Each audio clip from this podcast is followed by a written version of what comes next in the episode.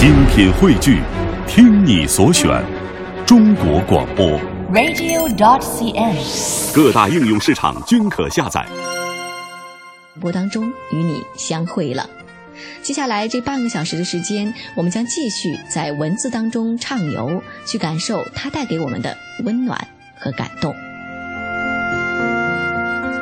你现在锁定的依然是调频幺零六点六，中央人民广播电台文艺之声，品味书香的周日特别节目下半时段正在为你播出中。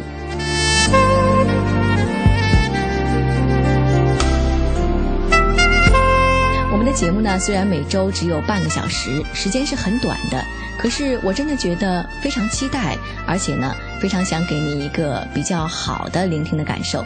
因此，在节目当中呢，会有不同的尝试，有的时候这些尝试是成功的，可是有的时候呢，它却不是那么的尽如人意。特别希望你能够理解。那也希望你可以告诉我你听节目的感受，或者说推荐你喜欢的文章给我，我们一起在节目当中与更多人分享。你可以给我发邮件到丽娜幺零六六 at 幺六三点 com，丽娜幺零六六 at 幺六三点 com，我会认真的去对待你的每一封来信的。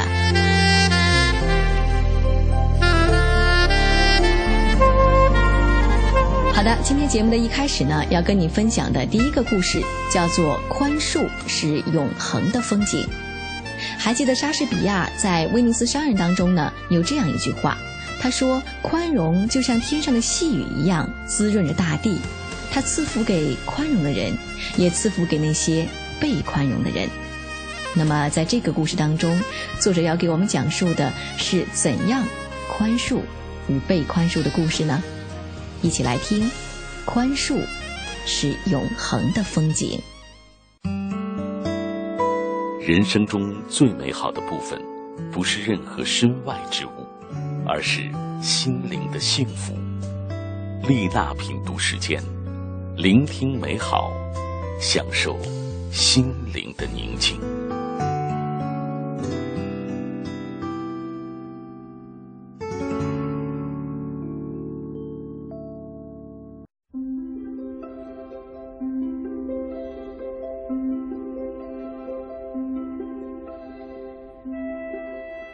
我常常会想起幼年时的一段往事。那年我八岁，在一个夏天的正午，我奉母命去查看老秧田里的地里是否有水。看完田水，抬头望见田坎边一户人家的花圃里盛开着一簇一簇的鸡冠花，那花和鸡冠子几乎一模一样，红得似火，艳得如霞，一下子就勾住了我的目光。本能的想拥有一朵花的渴望，就像日头一样热烈的炙烤着我。我四下张望，没有一个人注意到我的存在。于是我蹑手蹑脚，一步一步地接近那丛鸡冠花，伸出手来折下了其中的一朵。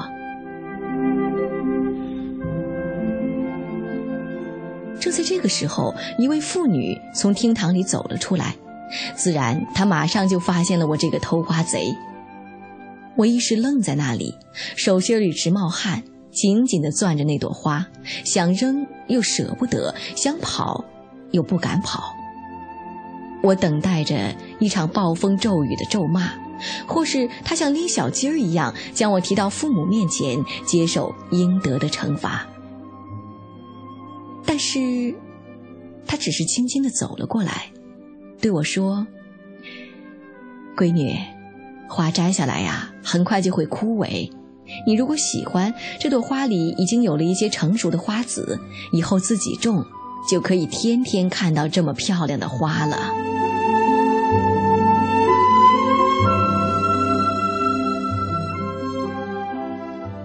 我羞得满脸通红，或射一般捧着那朵鸡冠花回了家。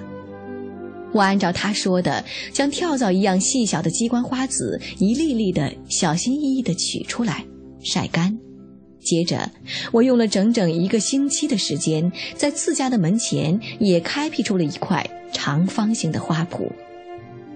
第二年夏天，我的花圃里果真长出了同样美丽鲜艳的鸡冠花。从那以后，我变得无比的惜花爱草。我家的院子里一年四季都飘着馥郁的花香，成为全村最亮丽的一道风景线。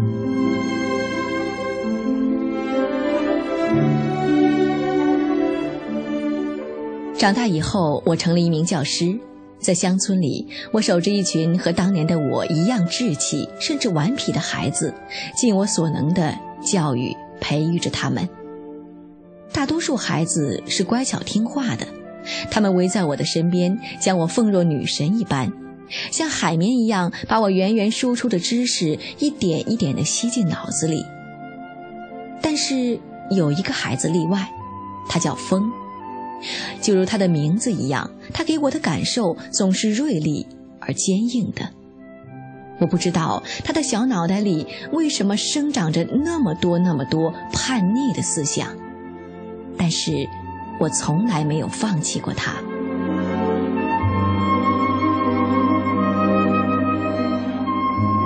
有一次，他打了班里的一个女孩子，我狠狠地批评了他。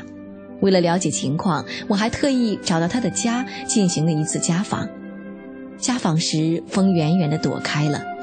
尽管我曾反复请求家长不要惩罚他，但是等我走后，他的父亲还是忍不住给了他一记重重的耳光。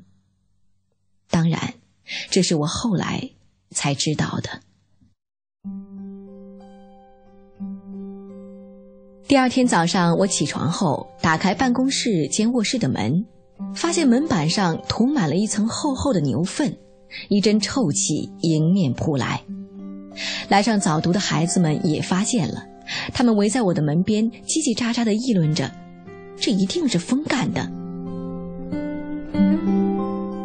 我瞥见风站在不远处，密切地关注着我门边的动静，目光里充满了挑衅的意味。大家面面相觑，都等待着看一场好戏。他们想，干了这么一件恶劣的事情，老师怎么可能轻易饶了他呢？但是，我没有，因为我知道，任何的惩戒对这个叛逆的孩子都不会起一丝一毫的作用，结局只会让他反其道而行之。我始终没有说一句话。一个人打了一桶井水，将那扇门洗刷干净，然后像往常一样平静地走进了教室。孩子们静静地看着我，只有风独自低垂着头，仿佛在等待我说些什么，又仿佛他害怕我会说些什么。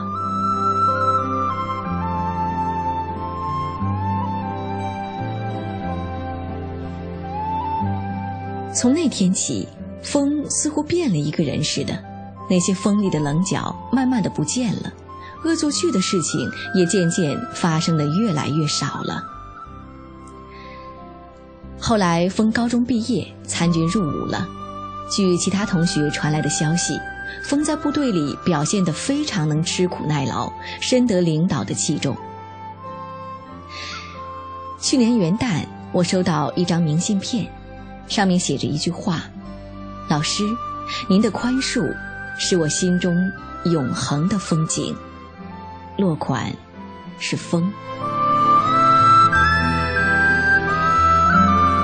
看着那些与童年时相比已变得更加成熟刚劲的字体，我欣慰的笑了。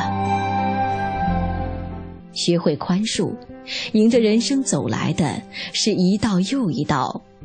美丽的风景，在异乡游子的睡梦中。刚才跟你分享的这个故事叫做《宽恕是永恒的风景》。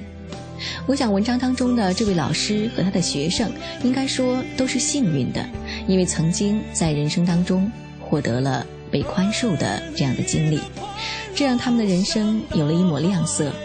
甚至说改变了他们人生的轨迹。前些天呢，还在跟一个朋友聊天，人生当中到底什么样的东西是最重要的、最值得我们去珍惜的？当然，生命当中重要的东西很多，而且每一个人的看法都是不一样的。我会觉得至少有一样，那就是心灵的成熟和一些比较美好的品质。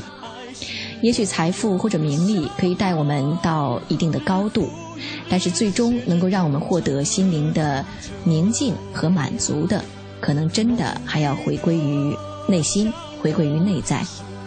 我想拥有了一些美好的品质和真正的成熟，有可能这个人的生活依然不是太富足，但是一定不会太糟糕。梦是无限的感恩，爱是内容呢，我相信我们都会觉得是一件非常宝贵的东西，但是真正能够呈现出来多少呢？呃，昨天呢还在重看那部非常经典的电影《放牛班的春天》。看过的朋友都一定不会陌生这样一句台词，那就是“犯规，处罚，再犯规，再处罚”。是啊，很多时候，不管是面对孩子，还是面对身边的其他的成人，都会本能的去采用一种对抗的方式，似乎这样才能够显示出我们不软弱，我们是有更强的能力。可是最终化解问题的，还是一点爱。一点宽容和一点美好的东西，面对尖锐，用一种更柔软的东西，比如说宽容，将尖锐包裹起来，而且呢又不会被它刺透，那应该是一种比较智慧的处事的方式。